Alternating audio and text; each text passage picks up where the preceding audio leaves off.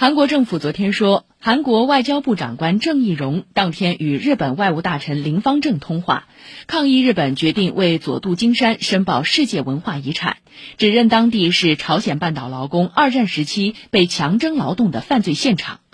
日本媒体报道，林方正在通话中称无法接受韩方主张，转而指责韩方因为两国关系恶化负责。这是林方正去年十一月出任外相以来两国外长首次通话。